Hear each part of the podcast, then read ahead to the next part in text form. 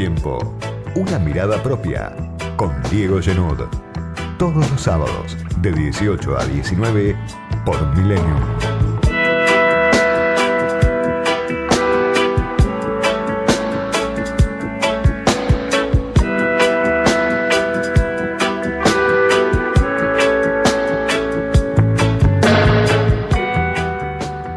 El gobierno cierra una semana en la que siente que recuperó la iniciativa política. Más allá de las discusiones, de los problemas de comunicación, de algunas divisiones a la hora de pensar en cuál es el mejor momento para anunciar tal o cual medida, el impuesto a la riqueza que se aprobó en diputados en tiempo récord es una señal de fortaleza para el gobierno de los Fernández, para Máximo Kirchner sobre todo, el autor de esa iniciativa con Carlos Heller.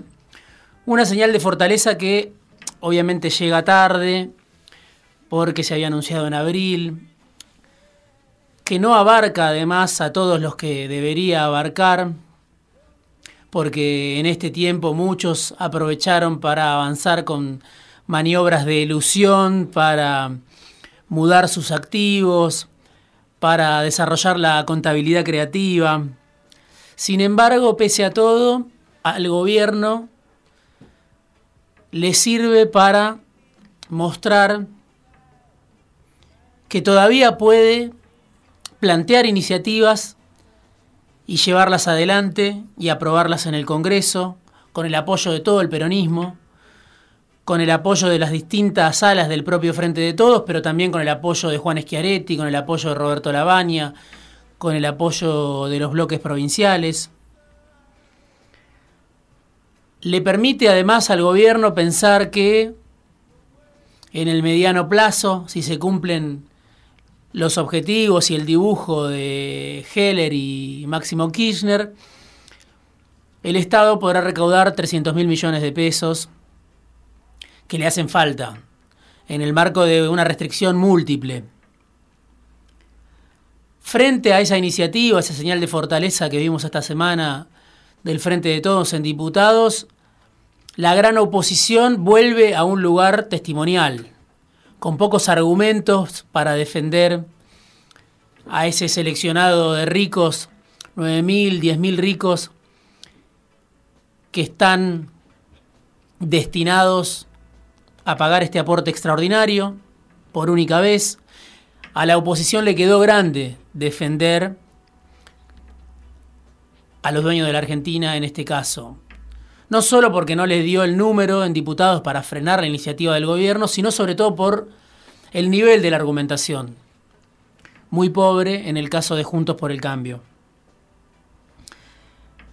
Paralelo a esa escena, a la escena política, a la sesión que terminó con la aprobación del impuesto en diputados, asoma un conflicto con el empresariado socio del Frente de Todos un bloque de empresarios que está dentro del Frente de Todos, que tiene acciones en la coalición de gobierno y que se ve perjudicado.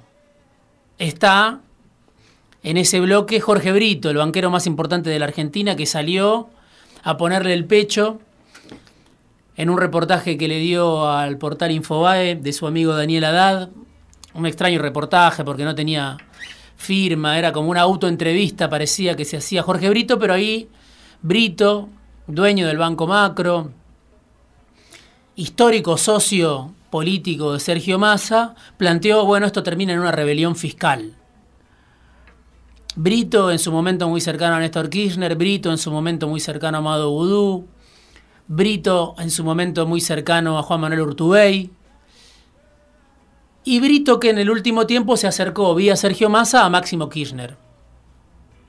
Por eso digo, el empresariado socio del Frente de Todos, el que la pasó mal con Macri, porque Brito está convencido de que Macri lo quiso meter preso, más allá de que también en el fondo del tiempo Macri y Brito tuvieron una relación muy estrecha, pero los problemas judiciales para Brito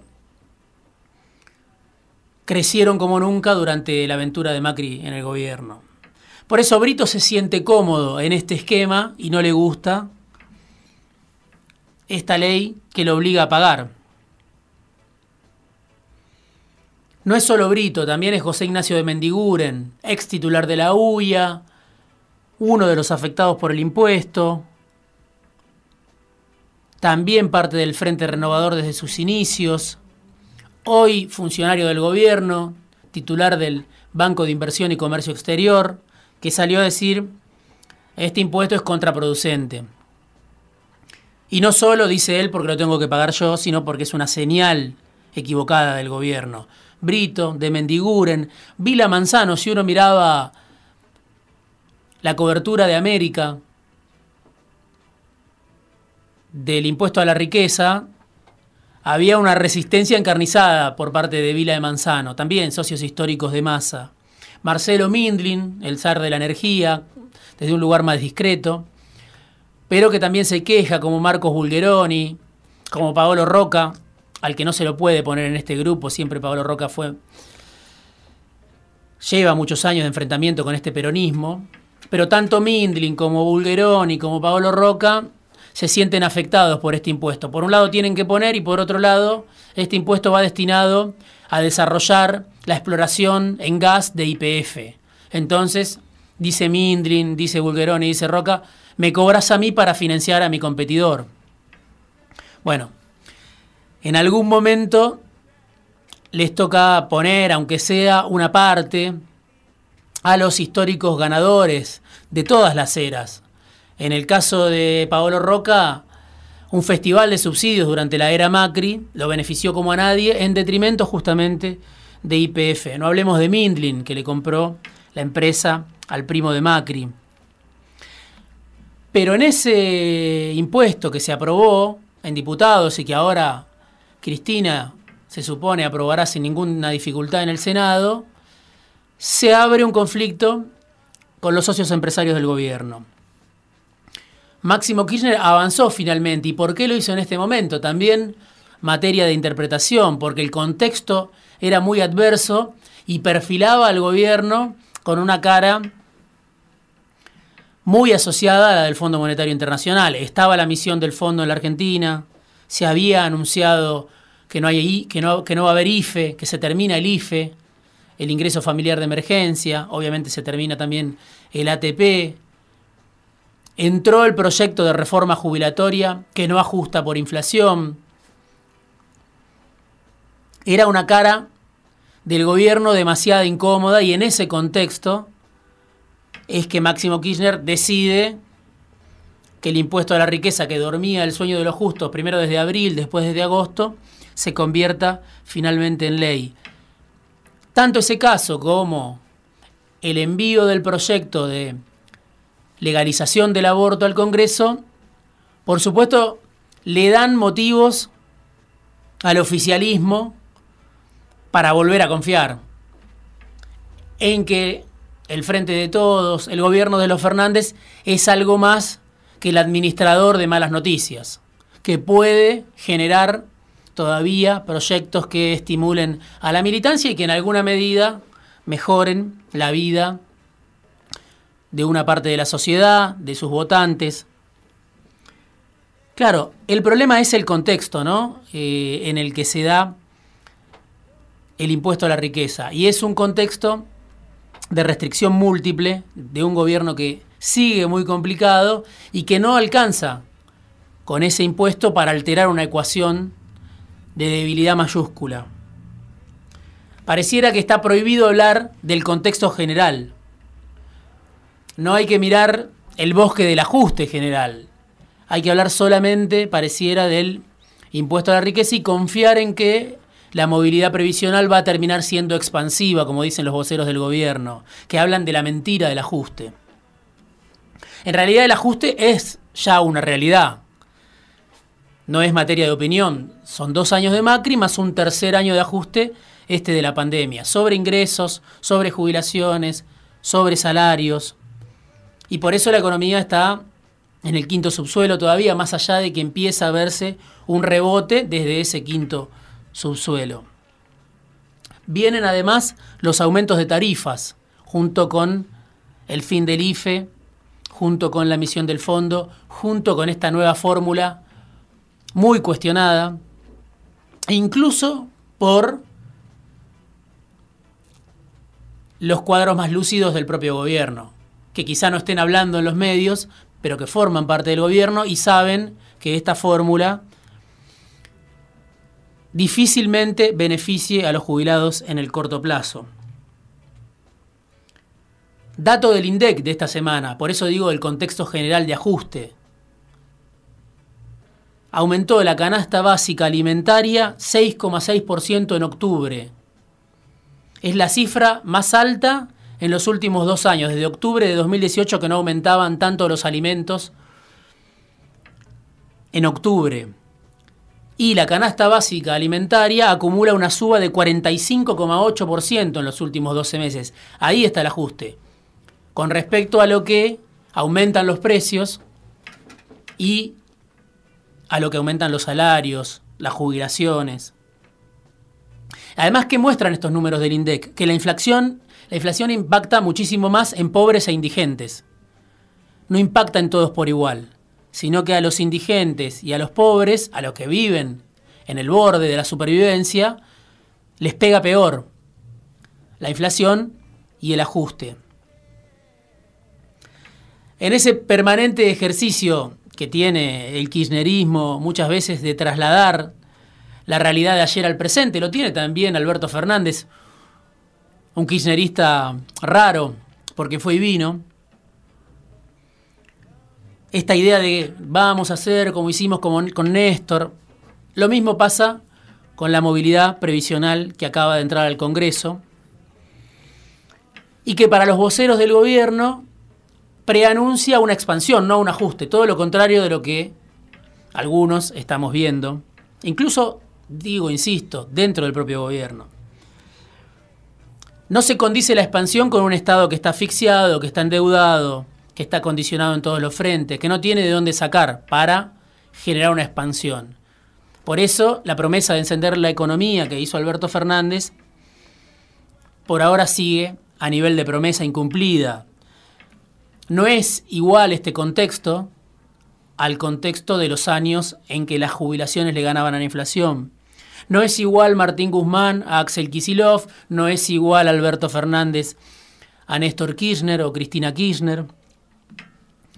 No es igual sobre todo la circunstancia de este 2020-2021, este arranque del gobierno del Frente de Todos. Y además hay un actor preponderante en la política argentina, fundamental. Para muchos, el actor principal de la política argentina, que es el Fondo Monetario, que lo trajo Macri y se fue Macri después de diseñar un endeudamiento suicida. Al fondo no le importa cómo se ajusta, lo que le importa es que el gobierno ajuste. Después que lo haga, como quiera. Por eso la anécdota famosa del fondo diciéndole a Macri aumentar las retenciones.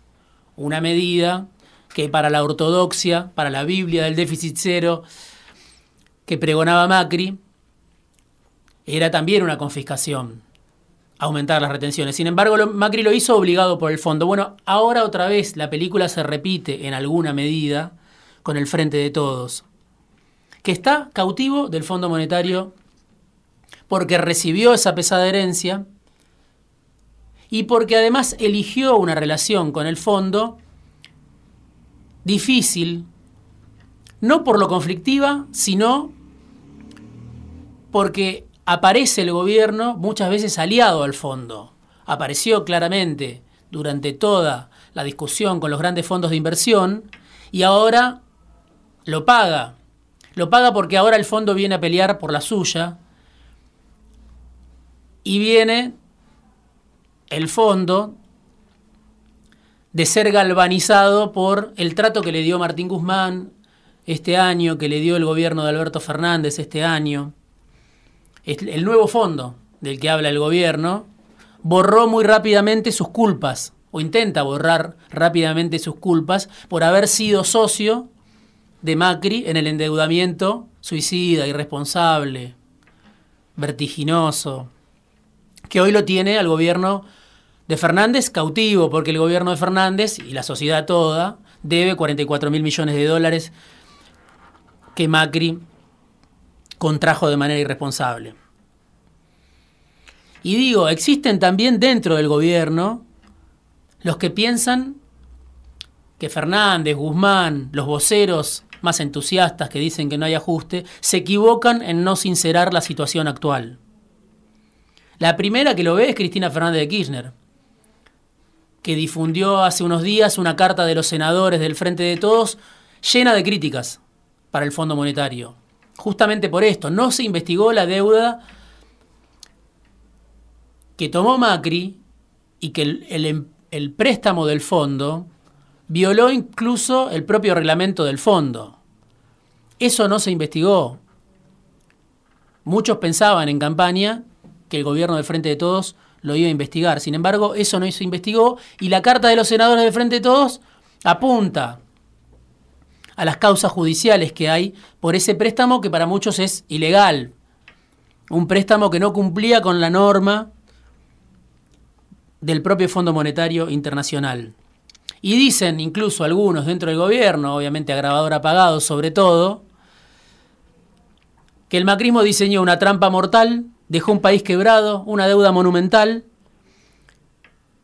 con un organismo como el fondo que no admite quita, en este caso porque a los bonistas sí se le hizo una quita, al fondo no se le puede hacer quita de ningún tipo, pese a que Cristina en algún momento lo sugirió, y el fondo está hoy como el lobo que cuida al gallinero. Es acreedor privilegiado y además audita al gobierno. Y además le va a dar un nuevo préstamo a cambio de ciertas condiciones que le piensa fijar. El gobierno dice no va a haber ninguna condición que atente contra la sociedad argentina. Sin embargo, el fondo tiene un recetario que está escrito hace muchísimo tiempo y difícilmente cambie el fondo le pide al gobierno un ajuste en un país que ya encadena tres años de ajuste. Por eso la pregunta es, ¿el ajuste, que ya es una realidad, que no es opinable, se prolonga como horizonte con este nuevo presupuesto, con esta ley de movilidad previsional? Piensan en el gobierno, algunos, los menos, lo que me decía esta semana un funcionario que conoce bien el tema y que por supuesto no cree en el nuevo fondo. Vos estás diseñando tu política económica pero sin el grado de libertad necesario. El plan económico no es tuyo. Y si vos lo asumís como propio, como hace Martín Guzmán, te, te, estás haciendo dueño de un problema. Si los resultados después no se condicen con la expectativa, lo vas a pagar vos que te presentaste como dueño de este plan, que es un plan plagado de restricciones y que obliga a reducir el déficit fiscal. Esa es la gran promesa que ya Guzmán dejó por escrito en el presupuesto, bajar el déficit de 7, 8% a 4,5%, que los empresarios de AEA e dicen que Guzmán les dijo en aquella famosa reunión que el ajuste va a ser mayor y que el déficit va a ser menor a 4,5%. Esa es la trampa en la que está metida el gobierno hoy. El gobierno de los Fernández, Martín Guzmán, no blanquear esa pérdida de soberanía, que por supuesto no es responsabilidad del gobierno en el inicio, sino que es parte de la pesada herencia de Macri, pero que el gobierno contribuye a sostener en el tiempo cuando no dice estamos condicionados al máximo por esta deuda y por este auditor, que es el Fondo Monetario Internacional, responsable de este endeudamiento. La primera que lo ve, insisto, es Cristina Fernández de Kirchner, que publica esa carta muy parecida a la que en su momento Alberto Fernández difundió cuando era candidato. Fernández, siendo candidato, se reunió con el fondo un día y ese mismo día difundió una carta en la que denunciaba la responsabilidad del fondo en esa propia deuda. También Guzmán lo mencionó bastante en el inicio de la gestión. Hoy ya pareciera ser un discurso en desuso por parte del gobierno. Pero lo que decía Fernández en ese momento, lo que dicen hoy los senadores de Cristina, es un mensaje al fondo. Ustedes fueron socios de esta aventura, son responsables de este presente, tienen que hacerse cargo en parte de los costos. Bueno, eso hoy parece imposible. Pareciera que todos los costos los va a pagar el gobierno y por supuesto la sociedad. Por eso la movilidad previsional preocupa y está lejos de ser una política expansiva, como dicen algunos voceros del gobierno. Comunicado también de esta semana de Claudio Lozano y una serie de figuras que acompañan al gobierno, se cambia nuevamente la fórmula cuando el mecanismo vigente permitía comenzar a recuperar parte de lo perdido y se ignora la monumental pérdida de los últimos tres años, dice Claudio Lozano, director del Banco Nación. Algunos argumentan que las remuneraciones y la recaudación aumentarán más que la inflación, al compás de la recuperación del PBI. Pero esa previsión, dice Lozano, funcionario del gobierno, es tan incierta como todos los pronósticos económicos. Nadie puede asegurar esa evolución y descartar la continuidad de la crisis.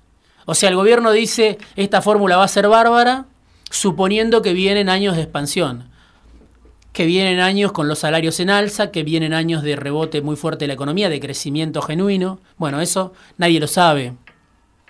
Dicen incluso algunos funcionarios, quizá minoritarios, quizá un ala minoritaria del gobierno, como Claudio Lozano.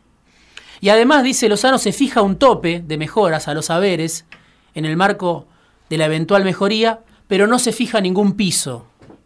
Por eso proponemos una recomposición de emergencia y una cláusula que asegure que en ningún caso el ajuste de las jubilaciones podrá ser inferior a la inflexión del periodo. Hay una promesa de expansión, hay una negación de un ajuste que ya es, y hay, por supuesto, una enorme incertidumbre sobre lo que viene. ¿Cuál es el axioma número uno del recetario del fondo? Ajustar el gasto previsional. Desindexar jubilaciones y salarios de la inflación. Por eso parece difícil aquella promesa que hizo grande al candidato Fernández de encender la economía. Parece difícil incluso que se cumpla en el año electoral. Viene el recorte de subsidios, con lo cual es probable que aumenten las tarifas, van a aumentar las tarifas, como lo dice el propio gobierno a partir de marzo. Viene el recorte de partidas, como el IFE, por ejemplo, y viene esta movilidad previsional que, por supuesto, los críticos no tienen duda, es un ajuste. Por eso es el nuevo fondo el que está condicionando al gobierno y el gobierno lo niega. El gobierno sigue buscando una convivencia armónica con el organismo que toda la vida actuó como verdugo de la Argentina. Habla del nuevo fondo y niega esta realidad que algunos dentro del propio Frente de Todos dicen es mejor sincerar ahora esta realidad que pagar después los costos de un ajuste que no decidió el gobierno, sino que le fue impuesto. Opiniones, comentarios, críticas, sugerencias. Escribinos por Twitter a arroba otro guion bajo periodista y arroba fuera de tiempo guion bajo.